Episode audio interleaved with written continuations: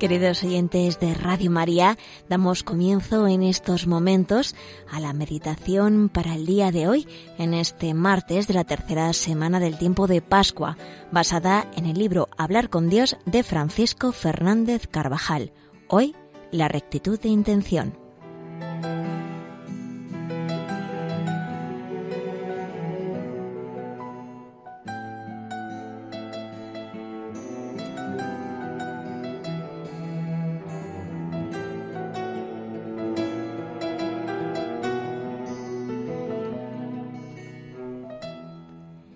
La vida de los primeros fieles y su testimonio en el mundo nos da a conocer su temple y valentía. No tenían como norma de conducta aquello que era más fácil o más cómodo o más popular, sino el cumplimiento acabado de la voluntad de Dios. No hacían caso de los peligros de la muerte, ni de su pequeño número, ni de la multitud de sus contrarios, ni del poder, fuerza y sabiduría de sus enemigos, porque tenían fuerzas mayores que todo eso, el poder de aquel que había muerto en la cruz y había resucitado. Tenían la mirada fija en Cristo, que dio su vida por todos los hombres. No buscaban su gloria personal ni el aplauso de sus conciudadanos. Actuaban con rectitud de intención, con la mirada puesta en su Señor. Esto es lo que permite decir a San Esteban en el momento de su martirio, Señor, no les tengas en cuenta su pecado, como leemos en la misa de hoy. La intención es recta cuando Cristo es el fin y el motivo de todas nuestras acciones. La pureza de intenciones no es más que presencia de Dios. Dios nuestro Señor está presente en todas nuestras intenciones. Qué libre estará nuestro corazón de todo impedimento terrenal. Qué limpia será nuestra mirada y qué sobrenatural todo nuestro modo de obrar cuando Jesucristo reine de verdad en el mundo, de nuestra intimidad, y presida toda nuestra intención.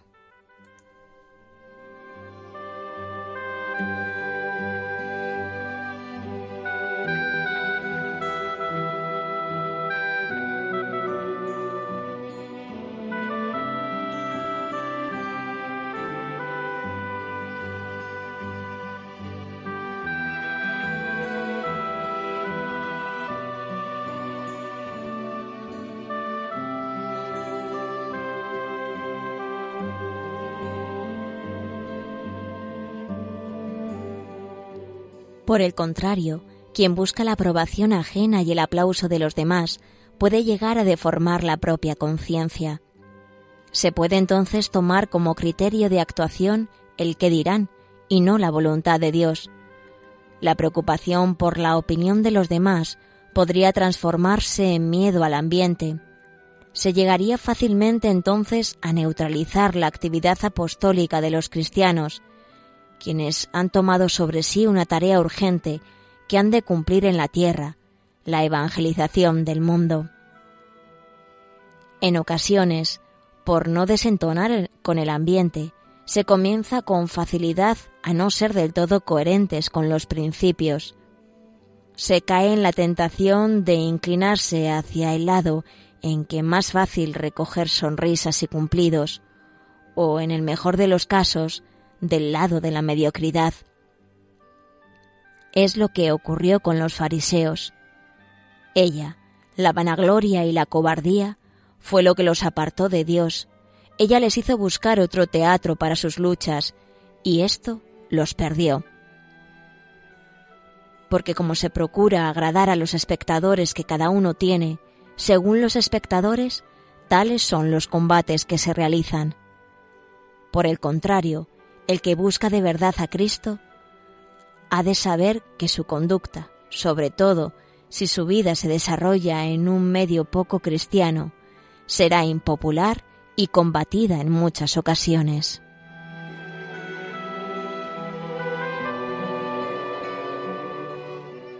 Debemos procurar, en primer lugar, en nuestras actuaciones, agradar a Cristo.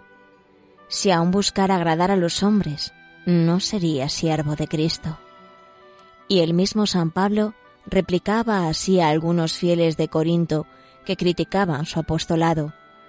En cuanto a mí, muy poco se me da ser juzgado por vosotros o por cualquier otro tribunal, que ni aun a mí mismo me juzgo. Quien me juzga es el Señor.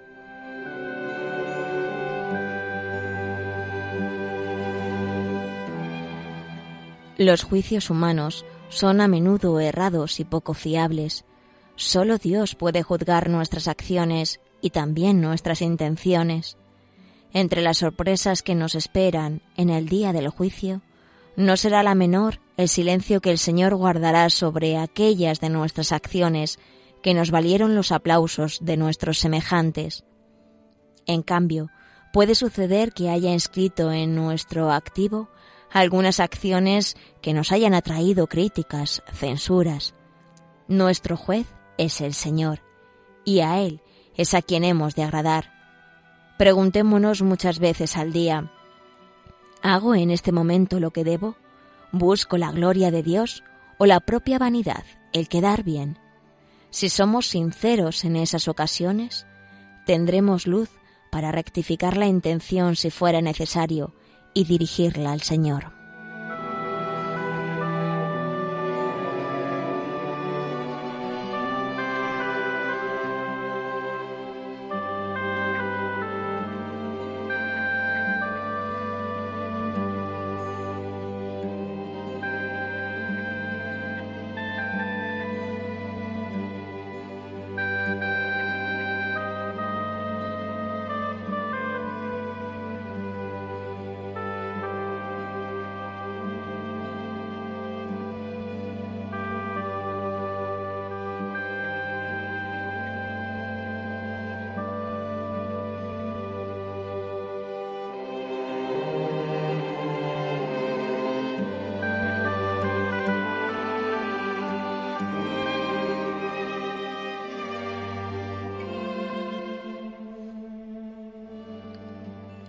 Una mala intención destruye las mejores acciones.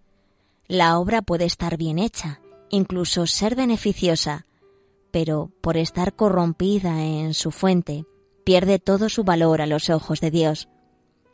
La vanidad o el buscarse a uno mismo puede destruir a veces totalmente lo que podría haber sido una obra de santidad. Sin rectitud de intención, equivocamos el camino. En algunas ocasiones, el recibir un pequeño elogio es un signo de amistad y puede ayudarnos en el camino del bien. Pero debemos dirigirlo con sencillez al Señor. Además, una cosa es recibir un elogio, una señal de ser bien recibidos, y otra el buscarlo. Y siempre hemos de estar atentos y vigilantes ante las alabanzas, pues muchas veces nuestra débil alma cuando recibe por sus buenas acciones el halago de los aplausos humanos, se desvía, encontrando así mayor placer en ser llamada dichosa que en serlo realmente. Y aquello que había de serle motivo de alabanza a Dios, se le convierte en causa de separación.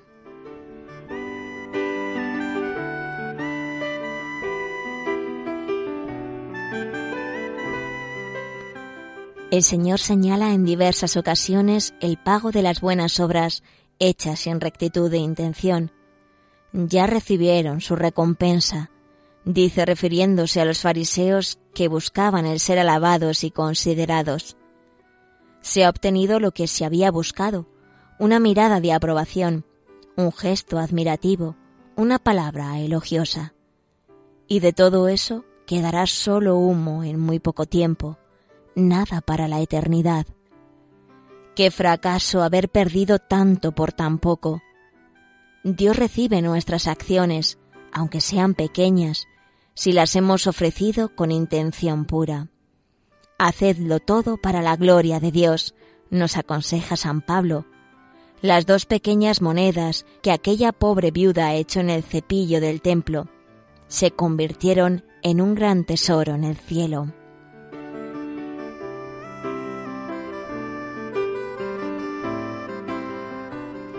El Señor contempla nuestra vida y tiene cada día la mano extendida para ver qué le ofrecemos, acepta aquello que verdaderamente hacemos por Él. De lo demás ya recibimos nuestra triste recompensa aquí abajo. Pureza de intención. Las sugestiones de la soberbia y los ímpetus de la carne los conoces pronto y peleas y, con la gracia, vences. Pero los motivos que te llevan a obrar, aun en las acciones más santas, no te parecen claros y sientes una voz allá dentro que te hace ver razones humanas con tal sutileza que se infiltra en tu alma la intranquilidad de pensar que no trabajas como debes hacerlo, por puro amor, sola y exclusivamente por dar a Dios toda su gloria. Reacciona enseguida, cada vez, y di, Señor, para mí nada quiero, todo para tu gloria y por amor.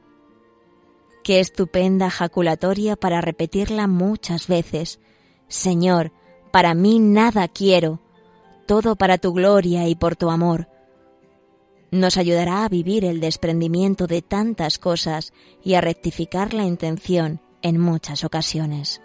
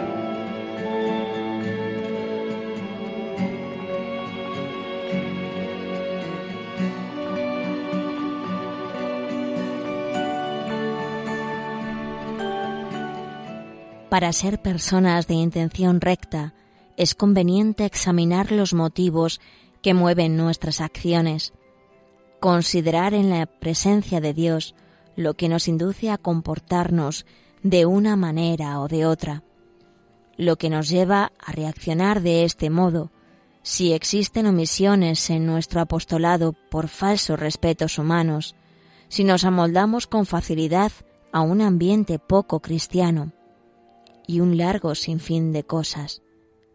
A la luz de la fe, podremos descubrir los puntos de cobardía o de vanagloria que puede haber en la conducta.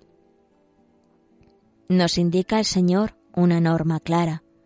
Cuando des limosla, no lo hagas pregonando. No publicar lo que hacemos, no detenernos en lo que nos parece que hemos hecho bien, ni en el momento de hacerlo ni después, que tu mano izquierda no sepa lo que hace tu derecha. No dejar de hacer tampoco aquello que debemos. Tenemos un testigo de excepción. Ninguno de nuestros actos pasa inadvertido ante nuestro Padre Dios. Nada le es indiferente.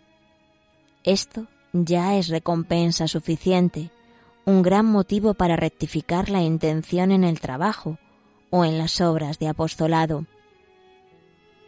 Una impaciente y desordenada preocupación por sufrir profesionalmente puede disfrazar el amor propio socapa de servir a las almas. Con falsía, no quito una letra, nos forjamos la justificación de que no debemos desaprovechar ciertas coyunturas ciertas circunstancias favorables. Vuelve tus ojos a Jesús. Él es el camino. También durante sus años escondidos surgieron coyunturas y circunstancias muy favorables para anticipar su vida pública. A los doce años, por ejemplo, cuando los doctores de la ley se admiraron de sus preguntas y de sus respuestas. Pero Jesucristo cumple la voluntad de su Padre y espera, obedece.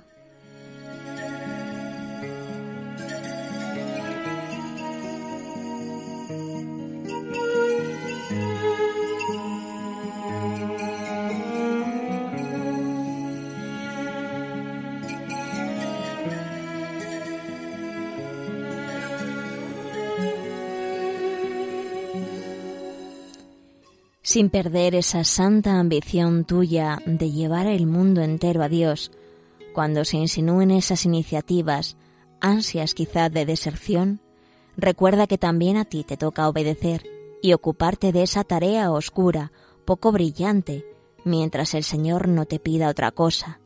Él tiene sus tiempos y sus sendas. Vigilancia nos pide el Señor, porque si nos descuidamos, buscaremos la recompensa de aquí abajo y dejaremos de hacer el bien por cobardía, por respetos humanos, por miedo a la opinión de los demás. No nos vaya a suceder como la nave que ha realizado muchos viajes y ha escapado de muchas tempestades, pero en el mismo puerto choca contra una roca y se le caen por la borda todos los tesoros que guardaba. Así, quien después de muchos trabajos no rechaza el deseo de alabanzas, naufraga en el mismo puerto.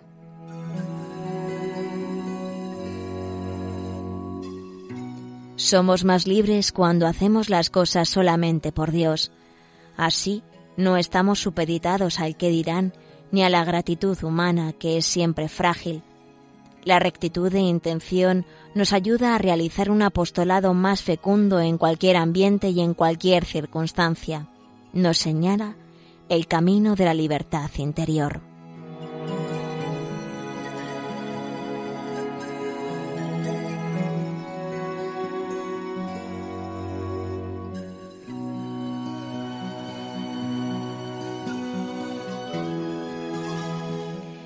Finalizamos así la meditación del día de hoy, este martes de la tercera semana de Pascua, sobre la rectitud de intención basada en el libro Hablar con Dios de Francisco Fernández Carvajal.